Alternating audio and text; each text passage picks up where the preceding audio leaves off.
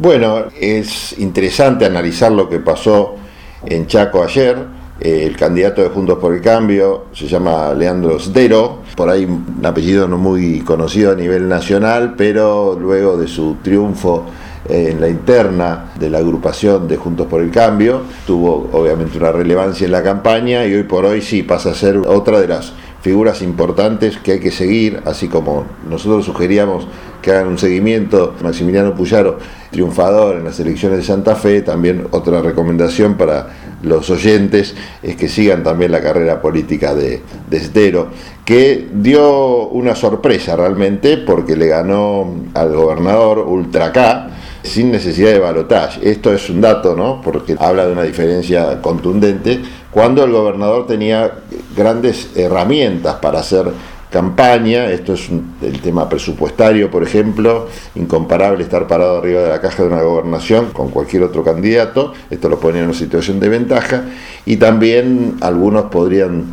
eh, suponer que el clientelismo, que implica la gran cantidad de empleos públicos, de los cuales depende la mayoría de los habitantes de esta provincia, una de las provincias más pobres del país, también condicionaría un poco el voto, cosa que no pasó. Eh, otro dato que surge de los resultados que es interesante analizar es el paupérrimo papel de la libertad avanza, ¿no? Otra vez, eh, cuando no está mi ley presente, sacan muy poquito.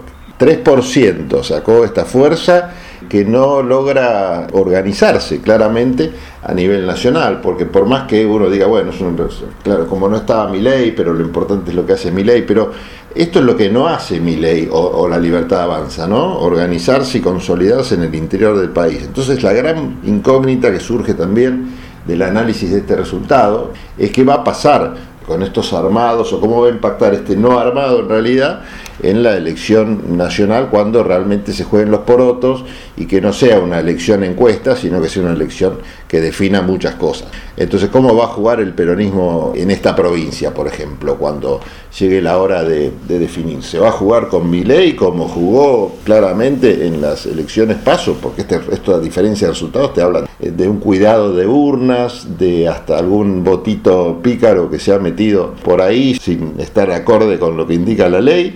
Eh, bueno, ¿cómo va a jugar el peronismo? ¿Va a hacer lo mismo que hizo antes? ¿Le va a cuidar las urnas a mi ley? ¿O va a cuidar las urnas a masa y a trabajar para masa? Y de esto va a depender el resultado nacional le da un aire donde pararse este resultado a, Patricia Bullrich o a Juntos por el Cambio, se suman a otros triunfos provinciales y también le da un aire a Sergio Massa, ¿no? que ve cómo se diluye, por un lado, mi ley en las provincias y por otro lado, cómo estos triunfos tampoco impactan demasiado positivamente por lo menos basándonos en las encuestas, donde se ve a Patricia Bullrich estancada en un 20 y pico por ciento, mientras ley aparentemente crecería y Massa también estaría creciendo, fruto por supuesto de las últimas medidas económicas que a pesar de los índices macro que te muestran una inflación importante, bueno, este, varias medidas salieron a equilibrar esa balanza y la gente también, como vota mucho por el bolsillo, ven en masa este, una posibilidad de, tener algo nuevo en la campaña, en una campaña que lo único que promete es ajuste, más fuerte en algunos casos y más serio en otros, pero nunca una buena noticia, o por lo menos una perspectiva de futuro. Acá Massa se está parando bien, haciendo una campaña más optimista, si se quiere, con algunos anuncios más alegres que el anuncio de ajuste. Es interesante analizar el papel del radicalismo en función de estos últimos resultados electorales. Me refiero a Chaco y me refiero, por supuesto, a la provincia de Santa Fe, donde si bien en los medios de comunicación muchas veces los mapas se pintan de amarillo, sería más justo que se pinten de rojo y blanco quizás, ¿no?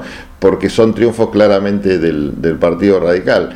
Y mm, aquí cabe hacer una, plantearse por lo menos a futuro para hacer un análisis así más interesante o jugar a, adivinar el futuro, ¿no? Dos escenarios, uno en el cual eh, triunfe Patricia Bullrich, escenario en el cual, por supuesto, el radicalismo va a tener mucha importancia porque los triunfos son radicales y no del PRO, entonces creo que en ese marco puede el radicalismo hacer otro intento o un intento o el primer intento de posicionarse como líder de la, de la alianza y no furgón de cola como vino haciéndolo hasta ahora.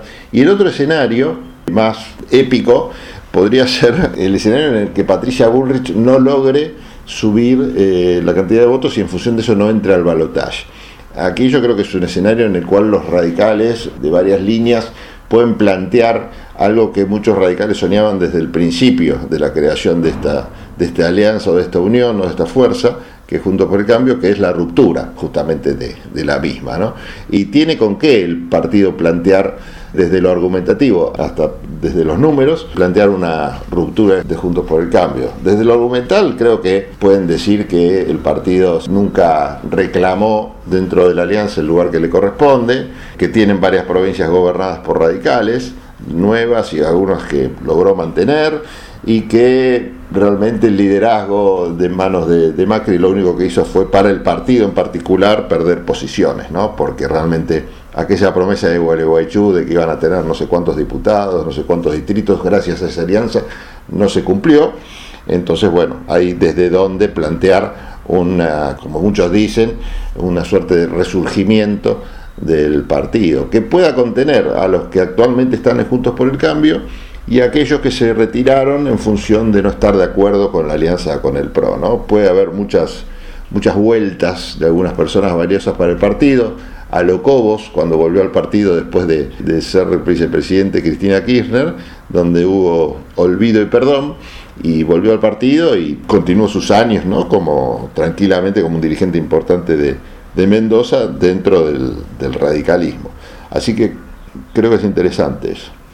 El mapa político se está modificando, claramente. Estas derrotas del peronismo muestran un peronismo más débil en cuanto a, representación, que se va a traducir en la representación no solo provincial, sino también, bueno, obviamente en la Cámara de Diputados y en la Cámara de Senadores. De todas formas, así como nosotros solemos no trasladar las derrotas de la libertad avanza a nivel provincial para el ámbito nacional, creo que tampoco hay que analizar la pérdida de poder en las provincias con miras en la elección presidencial, ¿no? Porque ahí yo creo que también se juega otra cosa. Ahí va a estar Milei y ahí va a estar Massa. Si bien lo perjudica Massa, obviamente, en un futuro gobierno, si es que se da el hecho de no tener este poder provincial, también es cierto que se juega otra cosa en la nacional, ¿no? Ahí a mi ley le va a ir mucho mejor que lo que le fue en la provincial y las derrotas de las provincias no van a ser analizadas por el votante a nivel nacional, sino en función de lo que pueda decir, prometer masa y el miedo que pueda meter mi ley o quien sea el contrincante de masa si es que entra en el balotaje. Así que bueno, no, no está muerto quien pelea para ninguno de los dos, de los dos perdedores de estas últimas elecciones.